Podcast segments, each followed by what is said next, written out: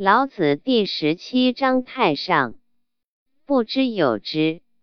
其次，亲之誉之；其次，畏之；其次，侮之。信不足焉，有不信焉。忧惜其贵言。功成事遂，百姓皆为我自然。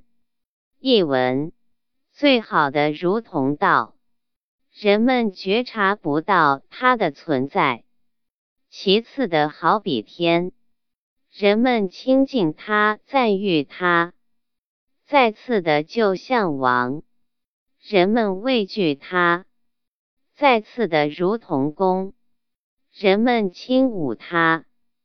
更次的是容，有真实的容，也有虚假的容。圣人宝贵自己的言辞，心里想着道，最好是一切事情都办理妥当了。百姓们却说我们是自己做到这样的。